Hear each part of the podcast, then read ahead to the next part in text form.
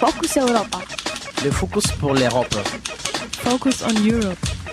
Marcos Europa. Focus Europa. Europo en Focuso. Focus Europa. Fokus Europa.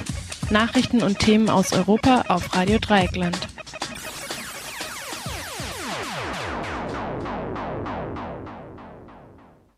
Hallo und herzlich willkommen zu Fokus Europa, der Magazinsendung bei Radio Dreieckland mit Themen rund um Europa.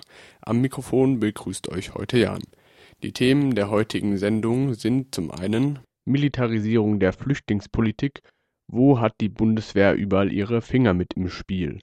Strafgeld wegen Solidarität mit zwangsgeräumten Roma in Frankreich, Flüchtlingsselbstorganisationen und außerdem Bilder des Grauens aus Gürs, bewahrt von einer mutigen Frau. Zwischendurch gibt es natürlich auch immer noch ein bisschen Musik, damit das Ganze ein bisschen aufgelockert wird.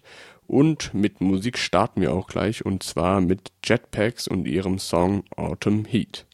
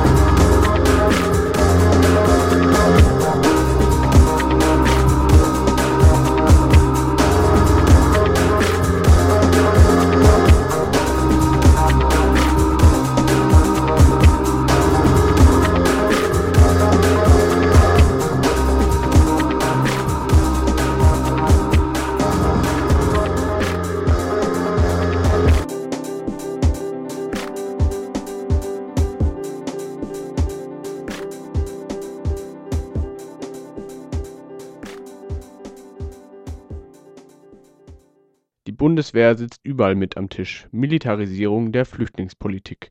In Zeiten von steigenden Flüchtlingszahlen scheint jedes Mittel genutzt zu werden, um die vermeintliche Krise zu bewältigen.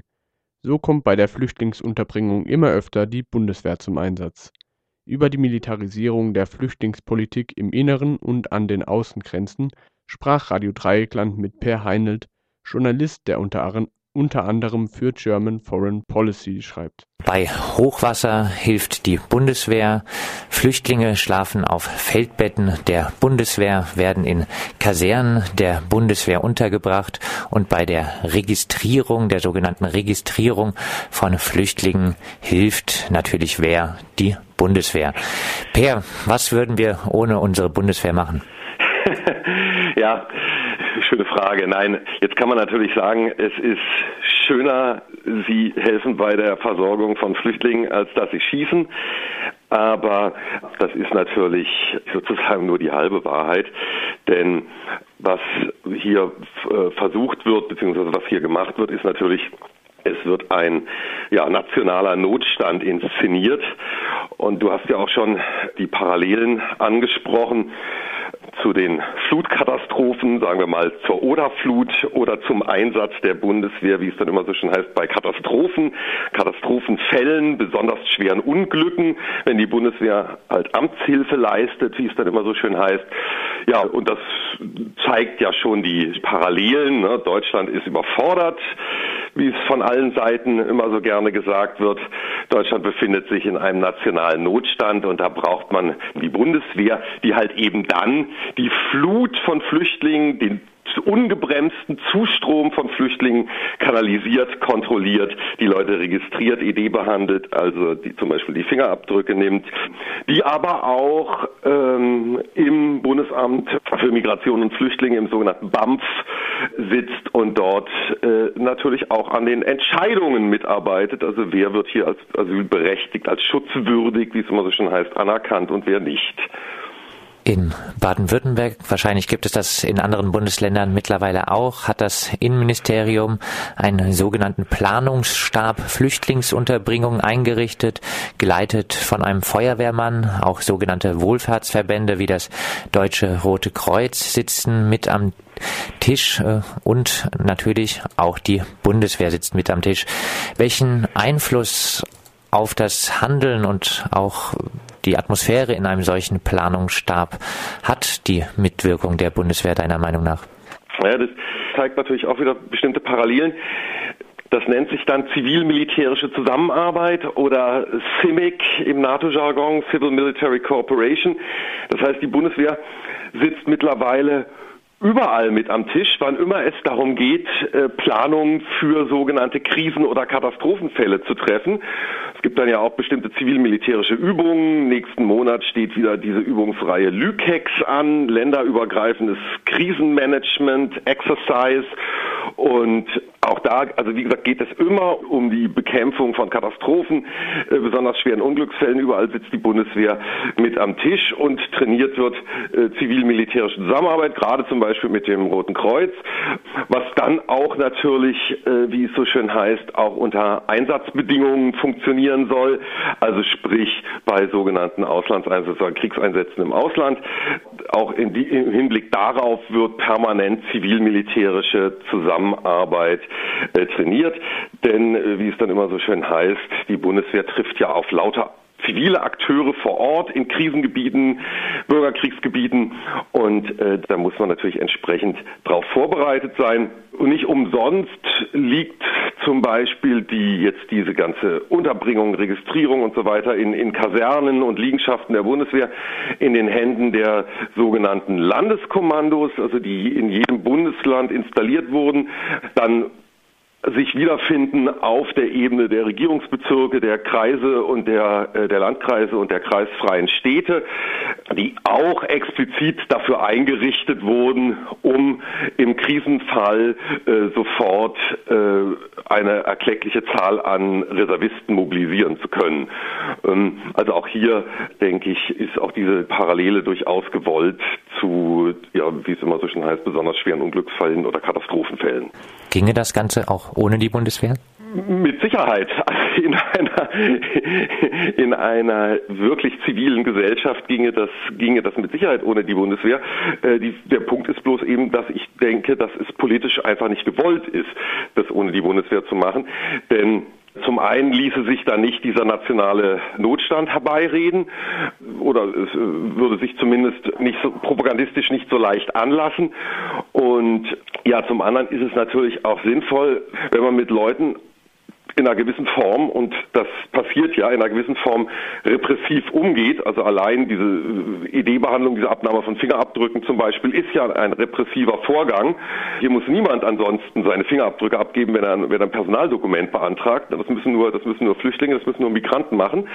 Dann bietet es sich natürlich an, wenn man auch tatsächlich Uniformierte da stehen hat. Das bietet sich auch an, wenn man zum Beispiel, gibt jetzt ein sehr schönes Foto im Tagesspiegel in, aus Berlin zum Beispiel, da äh, Escort transportiert dann die Bundeswehr Flüchtlinge vom Bahnhof äh, Schönefeld zu entsprechenden Erstaufnahmeeinrichtungen. Und da machen natürlich Leute in Flecktarn, wie es dann sogar so schon heißt, also sprich im Kampfanzug, machen natürlich dann ein bisschen anderen Eindruck, als wenn da jetzt, sage ich mal, Leute in äh, Jeans und Sakko stehen. Ne?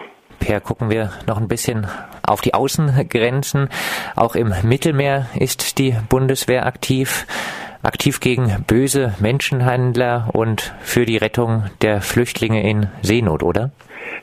Ja, also beides ist natürlich so Unsinn, ne, obwohl es natürlich genau so gesagt wird die Sache mit dem Kampf gegen die sogenannten Menschenhändler oder Schleuser, ne, diese Maßnahmen, dieser Einsatz erscheint natürlich nur vor dem Hintergrund sinnvoll, dass es keine Möglichkeit, anderen Möglichkeiten für die Menschen gibt, als sich auf diese lebensgefährliche äh, Fahrt übers Mittelmeer zu machen. Gäbe es diese Möglichkeiten, dann bräuchte es auch keine Fluchthelfer, egal ob die jetzt äh, kommerziell interessiert sind oder nicht.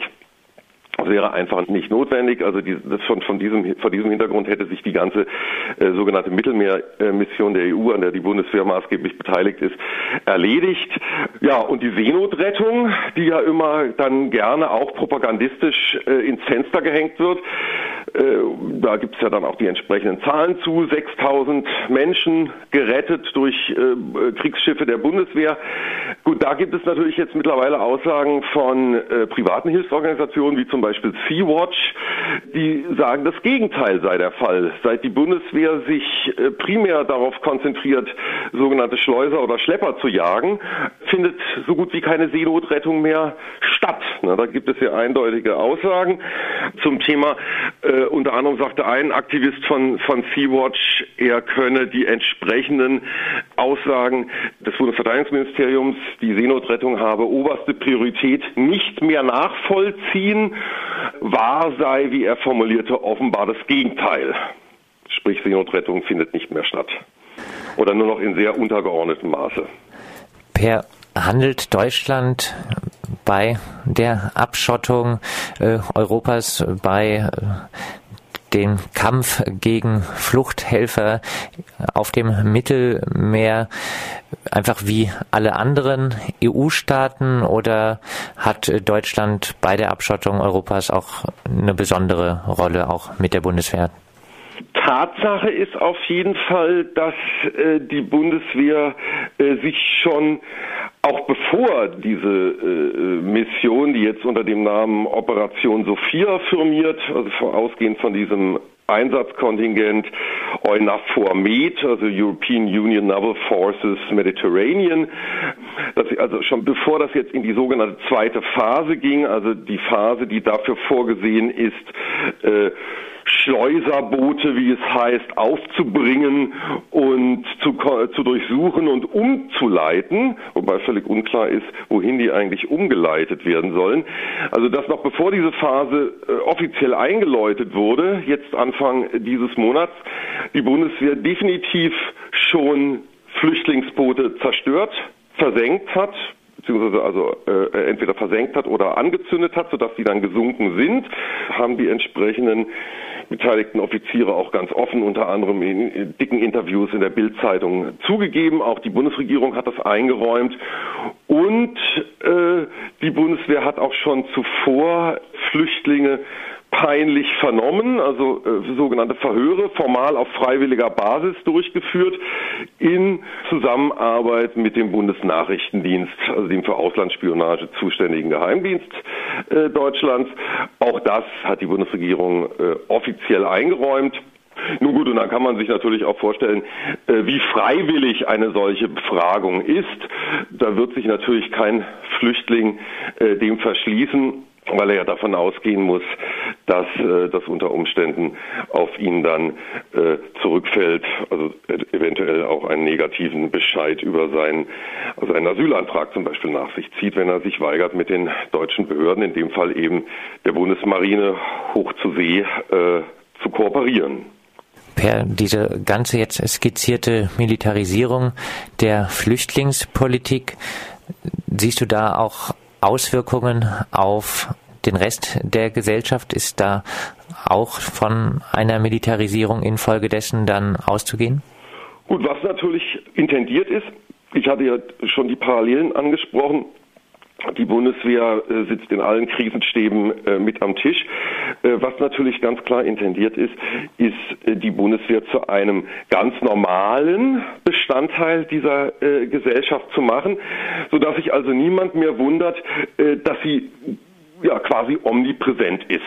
Ob das jetzt, ob das jetzt, wie gesagt, im Bereich der zivil-militärischen Zusammenarbeit ist, bei Unglücksfällen, Katastrophen, im Umgang mit Flüchtlingen oder ob das an Hochschulen stattfindet, ob das an Schulen stattfindet, dass Jugendoffiziere eingeladen werden, ob das im öffentlichen Raum stattfindet, äh, bei entsprechenden Veranstaltungen oder Events, wie es heute gerne heißt, ob das auf, äh, auf Berufsbildungsmessen stattfindet. Äh, die Bundeswehr soll als ja, integraler Bestandteil dieser Gesellschaft präsentiert werden. Die Bundeswehr soll als ganz normaler Arbeitgeber, wie es immer so schön heißt, präsentiert werden. Und das ist natürlich Ausdruck, Ausdruck einer, einer Militarisierung, selbstverständlich. Gibt es hier ein Zurück? Ja, ein Zurück gäbe es wahrscheinlich nur, wenn äh, diese Gesellschaft hier von Grund auf anders organisiert und strukturiert wäre. Also so schnell wohl eher nicht. Nein. Soweit Per Heindelt, Journalist, der unter anderem für German Foreign Policy schreibt zur Militarisierung der Flüchtlingspolitik. Das war ein Interview mit Per Heindelt über die Militarisierung der Flüchtlingspolitik in Deutschland.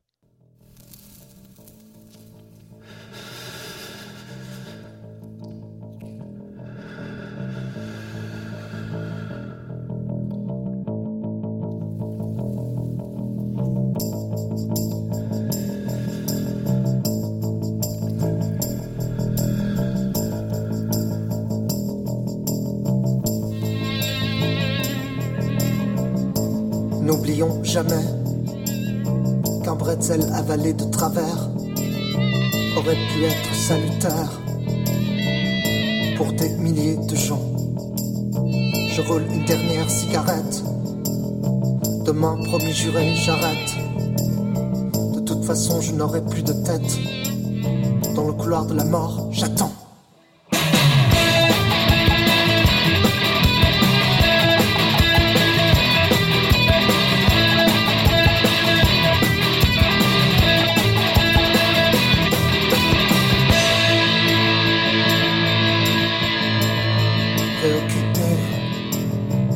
Les écrans de la Real TV.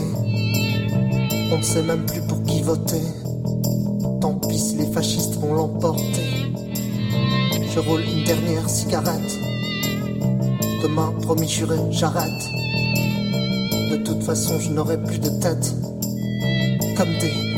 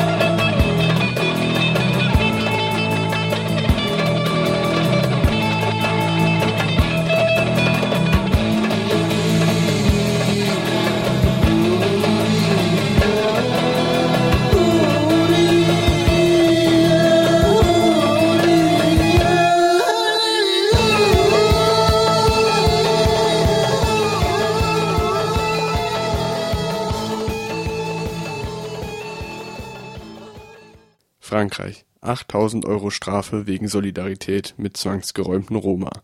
In Frankreich wurden vor einigen Monaten zwei Aktivisten wegen angeblicher vorsätzlicher Körperverletzung gegen Polizisten verurteilt. Der Verurteilung vorangegangen war die Zwangsräumung einer informellen Roma-Siedlung im vergangenen Winter, bei der es zu einem Gerangel mit der Polizei kam. Trotz dubioser Verhaftungsmethoden und zurückgezogener Aussagen der Polizisten lautet das Urteil 8000 Euro Strafe. Radio Dreieckland sprach mit François Loret, einem der beiden verurteilten Aktivisten. Il s'agissait le 27 janvier de cette année 2015 es handelt sich um eine Zwangsräumung, die am 27. Januar dieses Jahres 2015 durch Verordnungen der Gemeinde Noisiel und Champs angeordnet wurde, also ohne irgendeine gerichtliche Entscheidung. Diese Verordnungen der Gemeinden stellen gravierende Risiken fest, etwa Brandrisiken, Probleme mit Gasflaschen oder Stromkabeln am Boden und so weiter. Sie führen dazu, dass Menschen auf die Straße gesetzt werden, denn das ist im Winter natürlich viel weniger gefährlich, als in ihren warmen Baracken zu hocken. Diese Räumung fand am frühen Morgen statt. Es war sehr kalt. Es gab ziemlich viele Kinder, darunter manche, die erst zwei oder drei Tage alt waren, und alte sowie behinderte Personen. Also ein breites Bevölkerungsspektrum und Menschen mit tatsächlichen Gesundheitsrisiken. Sobald die Menschen zwangsgeräumt wurden und alle auf der Straße standen, habe ich das Rathaus Noisiel angerufen und gefragt, welchen Raum sie zur Verfügung stellen, bis eine Unterkunft organisiert wird. Denn bei den Verordnungen der Gemeinden ist der soziale Hilfsdienst für Obdachlose nicht dazu verpflichtet, der Räumung mit Notunterkünften vorzugreifen, wie es früher der Fall war mit dem ministerialen Rundschreiben von 2012. Dieser Hilfsdienst war an diesem Morgen vor Ort aber ohne Lösung. Also habe ich beim Rathaus angerufen, um zu fragen, welcher Ort für die Aufnahme der zwangsgeräumten Personen vorgesehen war. Es wurde mir geantwortet, es ist nicht unser Problem, sondern das Problem des Staates. Wir haben also keine Unterkunft vorgesehen. Ich habe ihnen zwar gesagt, dass nicht der Staat, sondern der Bürgermeister die Verordnung erlassen hatte und dass er deswegen dafür verantwortlich ist, aber sie ließen sich nicht belehren. Einer unserer Aktivisten ist dann mit einer Gruppe in die Außenstelle des Rathauses eingedrungen. Es lief problemlos. Die Angestellten haben logischerweise beim Rathaus angerufen, erklärt, was los war und gefragt, was sie tun sollten. Das Rathaus hat erstmal die Stadtpolizei losgeschickt, um den Zugang zur Außenstelle zu blockieren. Mit weiteren Roma und Aktivistinnen waren wir inzwischen auch in die Außenstelle eingedrungen. Aber es standen noch sehr viele Leute draußen. Weil die Polizei niemanden herein oder heraus ließ, kam es zu einer Drängelei, damit einige Menschen herein oder hinauskommen konnten. Bei dieser Drängelei bin ich gefallen, sowie ein oder mehrere Stadtpolizistinnen, weitere Aktivistinnen und Roma. Schließlich wurde am Abend eine Notunterkunft durch den Präfekten des Departements Seine-et-Marne organisiert der gegen den Willen des Bürgermeisters eine Turnhalle requiriert hat. Aber es war bereits 19 Uhr. Das heißt, dass die Menschen zwölf Stunden lang draußen in der Kälte gestanden hatten. In der Zwischenzeit wurde ich von einer Zivilstreife verhaftet, während ich den ganzen Morgen mit der Stadtpolizei und der nationalen Polizei verbracht und diskutiert habe. Nichts hatte darauf hingedeutet. Ich wurde von Leuten verhaftet, die wie Vorstadtgauner aussahen. Sie trugen keine Polizeibinde und als ich sie gebeten habe, mir ihre Polizeiausweise zu zeigen, haben sie sich geweigert. Ich wurde zusammen mit einem weiteren Aktivisten in Polizeigewahrsam genommen, der unter ähnlich hysterischen Bedingungen verhaftet wurde. Wir mussten also Ende Mai vor dem Landgericht von Mo erscheinen. Bei einer Anhörung mit einer einzigen Richterin. Die Richterin hatte de facto ihre Entscheidung bereits getroffen, noch ehe sie irgendjemand angehört hatte. Sie hat mir gesagt, Sie haben am 27. Januar gewaltsam Polizistinnen angegriffen. Da habe ich geantwortet, so ist es nicht gelaufen. Ich möchte Ihnen den Kontext nochmal in Erinnerung rufen. Sie hat sich geweigert, den Kontext anzuhören, mit den 200 Menschen, die in der Kälte auf der Straße gestanden hatten. Die Stadtpolizistinnen haben ihre eigenen Aussagen teilweise widerrufen. Einer sagte, ich hätte ihn vorsätzlich am Fußknöchel wehgetan, wobei er gar nichts hatte. Er hat seine Aussage widerrufen und gesagt, dass ich gefallen bin, dass es keine Absicht war und dass es jedem so passiert wäre. Also hatten wir natürlich eine Einstellung des Verfahrens erwartet. Doch wir wurden verurteilt, den Polizistinnen etwa 8000 Euro Strafgeld auszuzahlen, weil es sich um vorsätzliche Gewalt gegen Polizeibeamtinnen handele. Das Urteil wurde am 12. Juni gefällt. Wir hatten zehn Tage Zeit, um Berufung einzulegen. Das haben wir auch getan. weil wir der Meinung sind, dass es sich hier um ein Problem in der Justiz der Polizei und bei den Politikerinnen handelt, bezüglich der Roma-Bevölkerung insgesamt und insbesondere der Menschen, die sie verteidigen und lediglich die Einhaltung der französischen Gesetze fordern. Wir fordern ja nicht viel, lediglich, dass das Recht eingehalten wird. Die Entscheidung wurde vor vier Monaten gefällt. Es liegt immer noch kein schriftlicher Ausdruck dieser Entscheidung vor. Wir wissen also nicht, wann die Berufung stattfinden wird, hoffen aber, dass es nicht mehr zu lange dauern wird. Alle großen nationalen Menschenrechtsorganisationen haben sich mobilisiert und unterstützen uns, unter anderem auch für die Übernahme eines Teils der Verfahrenskosten. Tout le monde s'est mobilisé et nous soutient. Euh, euh. Welches Risiko geht ihr möglicherweise ein, indem ihr Berufung eingelegt habt? Ich glaube, die Höchststrafe dafür liegt bei drei Jahren Haft und 45.000 Euro Strafgeld. Im Moment gibt es keine Haftstrafe, sondern ausschließlich ein Strafgeld, das zum Teil in der Tasche des Staates, zum anderen Teil in der Tasche der Polizistinnen landen wird. Am Anfang hast du gesagt, dass dieses ministeriale Rundschreiben von 2012 keinen verbindlichen Charakter für die Gemeinde hat.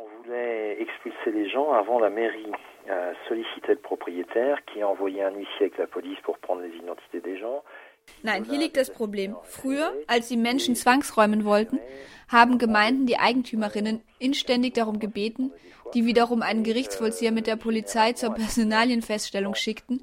Die Menschen wurden dann vor ein Schnellgericht geladen. Der Richter entschied innerhalb von zwei Wochen bis zu einem Monat, aber er ließ den Leuten meistens etwas Zeit, um das Gelände zu verlassen. So lief das früher und so konnten die Menschen verteidigt werden und ihre Rechte beanspruchen. Heute reicht eine Verordnung der Gemeinde wegen gravierenden Risiken. Im Grunde argumentiert man dabei, dass die Lebensbedingungen nicht anständig sind. Dem werden wir nicht widersprechen, aber man unternimmt auch nichts, um sie zu verbessern. Oder das Brandrisiko besteht, was auch stimmt. Angesichts dessen haben sie es lieber, Menschen ohne Lösung auf die Straße zu setzen. Das Gerichtsverfahren hatte auch einen Vorteil. Es löste de facto eine sogenannte Diagnose aus. Das heißt, dass Leute kamen, um die Namen, Identitäten, Herkunft und Familienzusammensetzung aufzuschreiben, also Statistiken, ohne weiteres. Vor allem aber wurde dadurch der soziale Hilfsdienst für Obdachlose dazu dienstverpflichtet, Unterkünfte für die Familien zu finden, die es beantragten. Aber mit diesen Verordnungen der Gemeinde stehen wir nun außerhalb des Aktionsradius des ministerialen Rundschreibens, das dazu verpflichtete. Also werden keine Diagnosen mehr durchgeführt. Und der Hilfsdienst kommt zwar noch, um zu schauen, ob Menschen eine Notunterkunft brauchen, aber er ist nicht mehr dazu verpflichtet und die Menschen haben keinen Vorrang. Mais il n'y a plus aucune obligation pour le faire. Et donc, euh, de toute façon, les gens ne sont plus non plus prioritaires pour être mis à l'abri sur ces euh, arrêtés municipaux. Wurde diese Möglichkeit der Verordnungen der Gemeinden vor kurzem eingeführt? possibilité qui a été introduite récemment. C'est un truc qui est dans la loi française depuis euh. Nein, es wurde nicht vor kurzem eingeführt. Das gibt es seit Jahren im französischen Gesetz. Aber es wurde zum ersten Mal nach den Gemeinderatswahlen im August oder September 2014 von der Stadt Bobigny benutzt, um ein Gelände zu räumen, bei dem die gerichtlichen Entscheidungen sie störten. Es ist eine Technik, bei der alle gerichtlichen Entscheidungen umgangen werden können, mit der Begründung, dass der Bürgermeister Polizeiamtsträger ist und für die öffentliche Sicherheit sorgen muss. Das war ein Interview mit François Loret, einem der beiden verurteilten Aktivisten. Das im Beitrag erwähnte Rundschreiben vom Sommer 2012 wurde von sechs Ministerinnen der damals sozialistisch-grünen Regierung unterschrieben und gibt den Präfekten Vertreterinnen des Zentralstaates in den Regionen und Departements einen Handlungsrahmen bei Zwangsräumungen.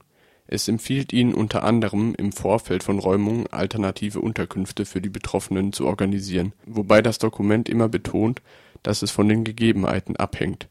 Dieses Rundschreiben war eine Reaktion der neuen Regierung auf die seit 2010 groß angelegten Räumungen von informellen Roma-Siedlungen unter der konservativen Regierung des Ex-Präsidenten Sarkozy bei der die Grundrechte der Betroffenen außen vor gelassen wurden.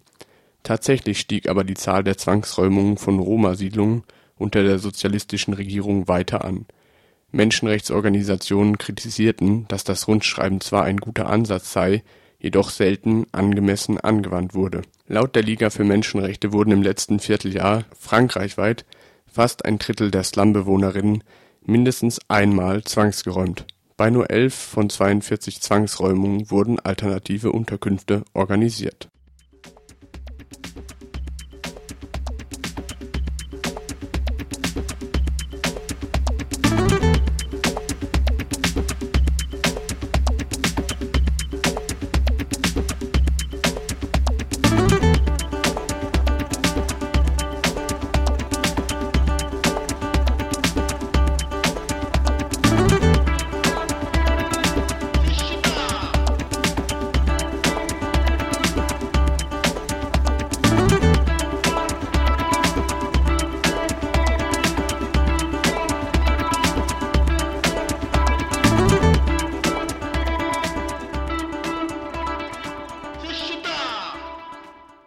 estava em ou condição.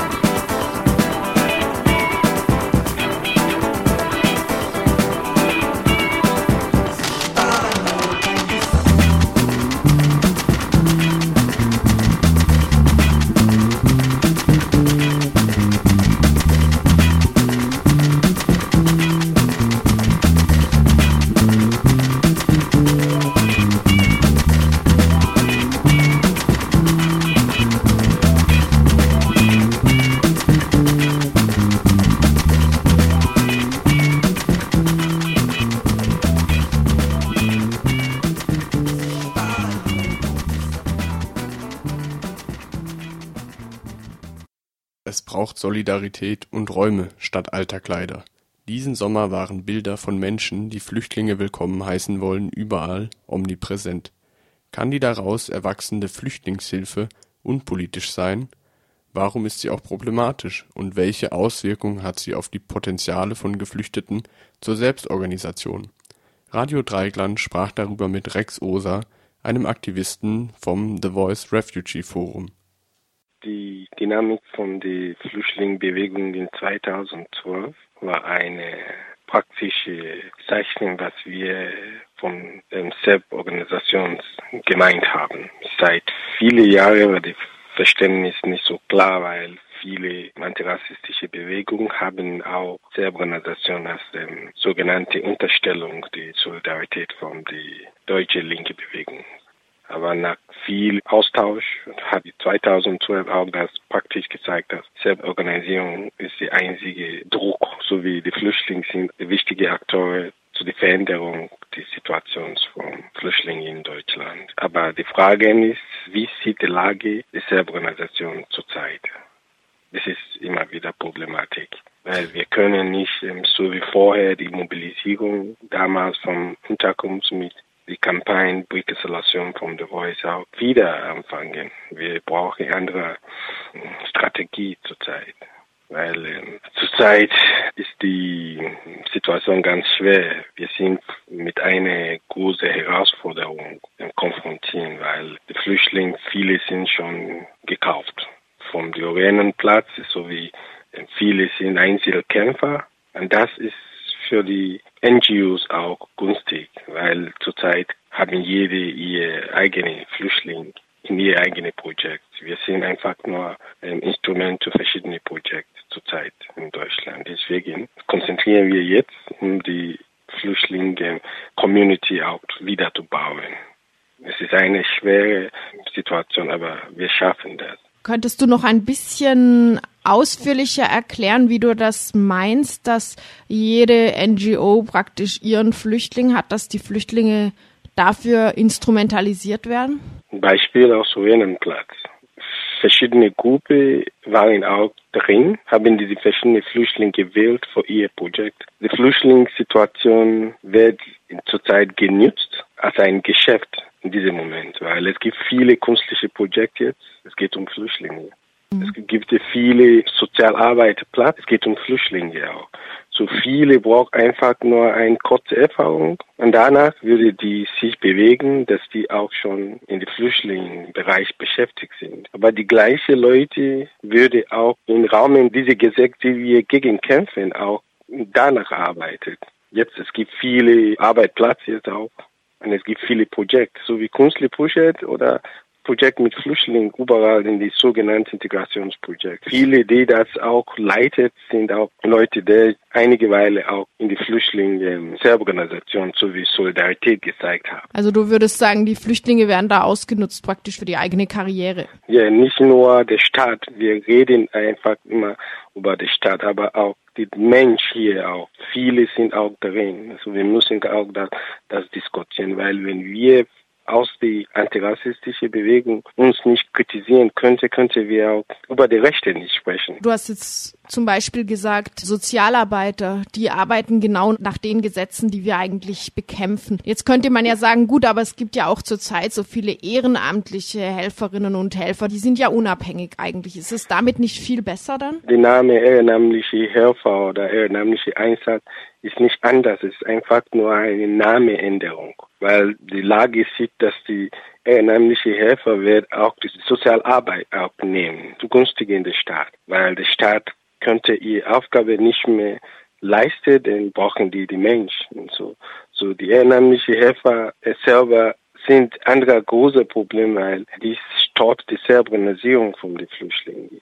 Die Flüchtlinge werden einfach nur so wie Opfer auch in diese Lage vom Opfer auch einfach so geschickt dass die Flüchtlinge sich selber nicht organisieren, die Flüchtlinge sich nicht mehr gegen was unrechtlich protestieren und dass die immer so wie ein Baby in Heim, in der Unterkunft auch bleiben müssen. Das ist einfach von der Staat gewollt. Das ist eine Strategie. Aber ehrenamtliche Hilfe ist wichtig, äh, so sage ich. Ehrenamtliche Hilfe ist ganz wichtig, aber ehrenamtliche Hilfe, der politisch Mhm. nicht wollte, ist einfach nur konform. Weil viele sagten, ich möchte nur helfen. Wie lange kann man diese Hilfe leisten? Wie lange? Auch die meisten, der ehrenamtliche Hilfe in die Unterkunft leistet, haben auch nicht viel. Wie viel kann man geben und wie lang? Die Aufgabe von jedem wird auch jeden Tag auch immer erhöht und so.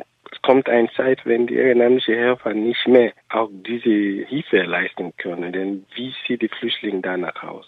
Ich sage auch einfach, diese Massivwelle von ehrenamtlicher Hilfe hat auch eine große Wirkung auch an die deutsche Bevölkerung, weil in den nächsten Jahren wird viele Deutsche auch von dieser Situation traumatisiert, weil wenn man in diese Situation einfach so Hilfeleistung von Flüchtlingen eigentlich mit aller Mühe auf alle, alle Kraft hingehen, sieht man zurück danach, aber nimmt man auch Trauma auch. Die Trauma von den Flüchtlingen werde auch viele auch mitnehmen. Und das heißt, dass der Staat rechnen muss, auch diese Traumatherapiekosten auch mehr in die Zukunft zu zahlen. Wie müsste eine ehrenamtliche Hilfe aussehen, die eine wirkliche Hilfe ist und die auch nachhaltig ist, die eben nicht sich nach kurzer Zeit erschöpfen wird? Wir reden vom Empowerment. Die Flüchtlinge sind nicht Babys. Es gibt auch kleine Kinder, das ist klar, aber wir sind kein Babys. Wir haben unser Leben auch schon mal selber gestellt. Es gibt Mama, es gibt Papa, es gibt Erwachsene, Alleinziehende, an alle dabei. Es gibt junge Männer. Die könnten für sich auch kümmern. Aber was wir brauchen, ist gegen die unrechte Staat auch zu kämpfen. Es ist schon klar, dass gleiche Recht in dieser Gesellschaft, in dieser Leitkultur Deutschland nicht möglich ist. Deswegen sagen wir, wir brauchen Unterstützung, so wie Solidarität. Das Wort Hilfe müssen wir auch vermeiden. Wir brauchen Solidarität. Solidarität, um diese globale Situation von Flüchtlingen auch zu verändern. Weil wir sind hier, weil wir haben keine Möglichkeiten mehr in unser Heimatland auch zu wohnen oder zu leben. Jeden Tag sagt man, niemand fliegt ohne Grund. Aber es liegt einfach nur im Mut der Gesellschaft. Aber die Reflexion machen die nicht. So deswegen sagen wir, wir müssen dazu reflektieren. Ohne Grund heißt was? Was ist die Verantwortung unserer Land? Was geht auch von unserem Boden, der die Länder von den Flüchtlingen auch stört? Es geht nicht nur um Waffen. Es geht nicht nur um Instrumentengewalt. Es geht auch um die Agrarpolitik. Es geht um alle Formen von bilateraler Vereinbarungen, der auch die Wirtschaft Europas zugunstigen und die Heimatland die Flüchtlinge auch kaputt zu machen. So die sagen wir. Was zurzeit in unserem Herkunftsland passiert, kommt zukünftig auch die Nebenwirkung hier in Europa an die ganze Welt. So wenn wir auch ehrenamtliche Hilfe leisten, müssen wir politisch denken. Wie können wir die Situation der Welt verändern? Wie können wir mit unserem Privileg auch eine bessere Zukunft auch bauen. Das ist ganz wichtig. Deswegen sagen wir, ehrenamtliche Hilfe zu leisten ist schon politisch, weil es ist einfach nur eine Leistung, die die Staat nicht machen können. Dann sagen wir, jede ehrenamtliche Hilfe sollte sich als auch politische Aufgabe sehen, dass wir die Flüchtlinge motivieren, mobilisieren und sowie verstärken, auch gemeinsam gegen Fluchtursache zu bekämpfen. Ja, was ich sage, immer wieder, ehrenamtliche Hilfe ist wertvoll. Ehrenamtliche Hilfe ist wichtig. Aber die Idee, ehrenamtlich hinzugehen, ist politisch, müssen die das reflektieren. Wir können nur diese Rassismus auf der Straße verändern oder Toleranz in dieser Gesellschaft schaffen, wenn wir die Bevölkerung sensibilisieren über den Fluchtgrund und die Verantwortung dieser Boden. Das ist die einzige Möglichkeit. Demonstration kann das nicht verändern, weil auf der Straße geht auch mehr zu Pegida-Aktion als auch Aktion gegen Pegida zurzeit. Die sind mehr mal auf der Straße. Das heißt, es wird immer mehr die Hass in dieser Gesellschaft, weil der Staat versucht, die Flüchtlinge als Asylbetrug auch zu identifizieren, dass ähm, gutes Flüchtlinge und schlechte Flüchtlinge gibt. Aber nur wenn wir die Bevölkerung auch unterrichten, um was der Fluchtgrund ist und auch Deutschlands Verantwortung. Nicht einfach wie die CDU-Leute auch sprechen oder die Politiker allgemein. Angela Merkel hat das Wort auch Fluchtursache bekämpfen. Also, diese Fragen, sind die auch bereit, richtig, die Fluchtursache zu bekämpfen oder das ist einfach nur ein Propaganda? So wie immer. So wir sagen jetzt, es ist unsere Verantwortung, die Bevölkerung zu unterrichten, um die Fluchtursache, die Flüchtlinge. Deswegen sagen wir, einen Freiraum, wo man Flüchtlinge sich treffen und auch einfach die Flüchtlinge untereinander austauschen über ihre Erfahrungen in Heimatländern, auch hier in ihrer Sprache auch. So wir sagen, wir müssen auch diesen Weg finden, dass wir gemeinsam die Flüchtlingsursache konfrontieren. Das war ein Interview mit Rex Osa, einem Aktivisten vom The Voice Refugee Forum, über den Mangel an Räumen, in denen Flüchtlinge sich treffen, kennenlernen und politisch austauschen können.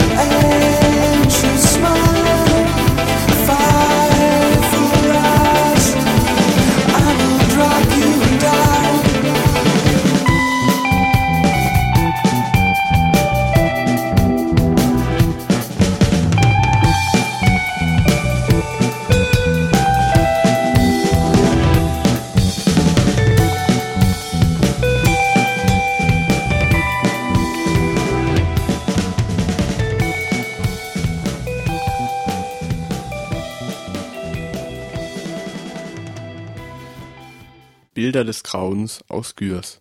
Am 22. Oktober 1940 wurde die jüdische Bevölkerung Badens und der Saarpfalz deportiert und fand sich im südfranzösischen Lager Gürs wieder, wo im anschließenden Winter 1300 Menschen starben. Später wurde die Mehrheit der internierten Jüdinnen und Juden in die Vernichtungslager deportiert. Eine engagierte Krankenschwester, Elsbeth Kasser, blieb nach einem Hilfstransport einfach im Lager, um zu helfen, so gut sie konnte Sie richtete eine Schule ein und ermutigte gefangene Künstler und Kinder zu Zeichnungen und Bildern, die sie später aus dem Lager schmuggelte. Radio Dreieckland sprach mit Therese Schmid-Ackeret, die zu Elsbeth Kassers Leben und ihren verschiedenen Einsätzen geforscht hat. Was einem natürlich zuerst durch den Kopf geht, wie kommt eine Schweizer Krankenschwester in das Lager Gürs? Können Sie das ein bisschen erklären?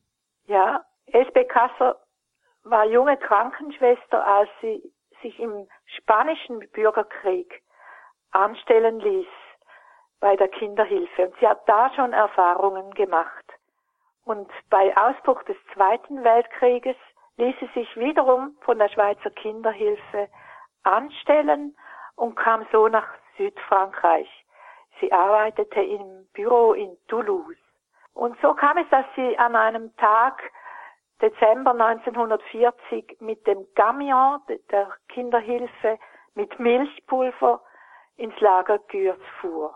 Und sie blieb gleich dort, als sie die Zustände sah, da blieb sie gleich dort. Also im das Lager Gürs wurden ja ab Ende Oktober 40 Jüdinnen und Juden aus Baden und der Saarpfalz deportiert von den Deutschen. Das Lager war aber damals ja noch unter ja Vichy französischer Kontrolle. Die ganze Zeit eigentlich war es unter französischer Kontrolle und der Lagerkommandant sah das nicht gern, dass diese Schweizer Krankenschwester da kam und blieb, aber sie ließ sich einfach nicht mehr vertreiben. Sie war eine starke Frau, ich habe sie noch kennengelernt und ließ sich einfach ein Bettgestell geben in einer Baracke. Wie kam es dann dazu, dass sie aus Gürs eine Sammlung von Zeichnungen und Bildern zurückbringen konnte? Ja. kam es überhaupt zu der Sammlung? Wer, sind, wer äh, hat da gezeichnet und gemalt? Ja, da muss ich ja vielleicht schon noch etwas ausholen, was sie im Lager gemacht hat. Zuerst kam natürlich die Überlebenshilfe. Die Zustände im Winter damals waren ganz schrecklich und es war Hunger und Kälte da und ein großer Morast. Und Elsbeth Kasser begann gleich mit der Nahrungsmittelverteilung, mit Beratung, mit Hilfe bei den schlimmen hygienischen Zus- Zuständen. Und sie baute auch in den ersten Wochen schon eine Schule auf für die Kinder. Im Laufe der Monate entstand dann auch ein gewisses künstlerisches Leben. Es hatte Künstler im Lager, die malten, die wurden von ihr ermutigt auch zu malen und sie bekam einige der Bilder.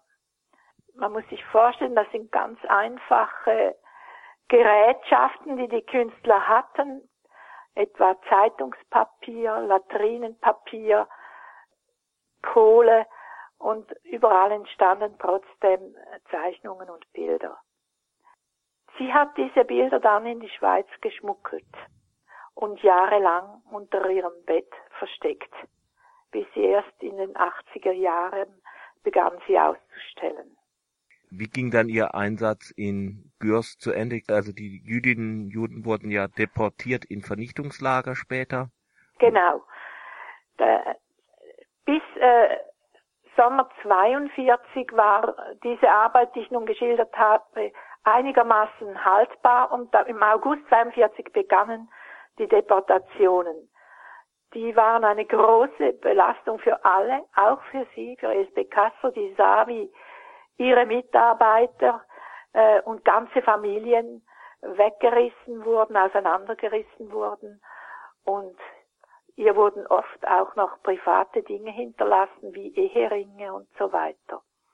Sie hielt noch ein knappes Jahr durch, musste dann aber wegen ihrem Vater, der auch schwer krank war, tödlich erkrankt zu Hause in Bern, musste sie die Arbeit aufgeben. Sie fuhr zurück nach Bern im Frühling 1943 und hat dann Flüchtlingsarbeit in der Schweiz geleistet. Das ist wieder ein ganz anderes Kapitel. Knüpft irgendwie an die Gegenwart an, indirekt. Ähm, Genau, das habe ich mir auch gedacht. Wir werden uns wohl alle ein wenig damit beschäftigen. Über die Unterschiede von damals zu heute, da, da gibt es natürlich riesige Unterschiede, aber auch wieder ergreifend Ähnliches, wenn Menschen einfach vertrieben werden und kein Haus haben und nicht mehr weiter wissen. Ja, da werden wir uns wohl sehr berührt fühlen. Ja, und auch Leute, die sich privat einfach dagegen stemmen oder auch genau, kleine Organisationen. Genau. Das war ja wirklich äh, eine kleine Schar. SB Kassa war nicht die einzige, eine kleine Schar von Frauen, die sich in dieser Kinderhilfe in, in Südfrankreich damals engagierte. Ziemlich auf eigenem, auf eigene Gefahr. Das war ein Interview mit Therese Schmid-Ackeret über Elsbeth Kasser, eine Schweizer Krankenschwester, die während des Zweiten Weltkriegs im Internierungslager Gürs in Südfrankreich Hilfe für die Gefangenen leistete und eine Schule errichtete.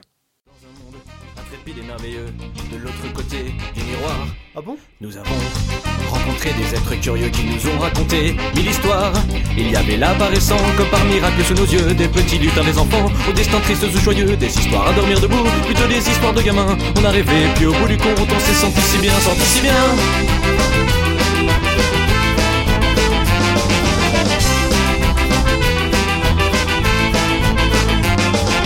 Dans la vraie vie, tout est si gris, est si froid, est si pas joli. Écoute, euh, On a décidé de partir dans ce monde où vivent nos amis. On a retrouvé la Manu, petit Pierrot, le grand Ivan qui parlait autour d'une tisane de poésie, de raison pure. Il y avait du joie, du bonheur et plein de aussi de bonheur dans ton cœur, dans mon cœur et dans ton cœur. On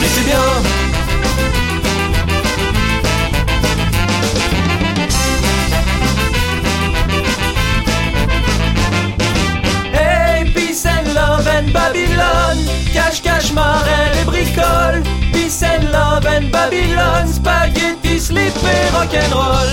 Peace and love and Babylon. Cache, cache, marelle et bricole. Peace and love and Babylon. Spaghetti, slip et rock'n'roll. Qu'un beau matin nous avons décidé de vivre au pays des lutins. Depuis qu'un beau matin nous avons décidé de suivre un autre chemin. Les télés se mettent à voler, les notes se mettent à danser, tout le monde, tout le monde est joyeux, même Gargamel est heureux. On se marre bien avec les copains, les têtes de punk, les assassins, les auvergnats, les sales matins, tout un indonésiens, le monde est bien. Tout le monde, tout le monde, tout le monde, tout le monde, tout le monde. Hey, peace and love and Babylon. Cache, cache, marelle et bricole. Peace and love and Babylon. Spaghetti, et rock'n'roll.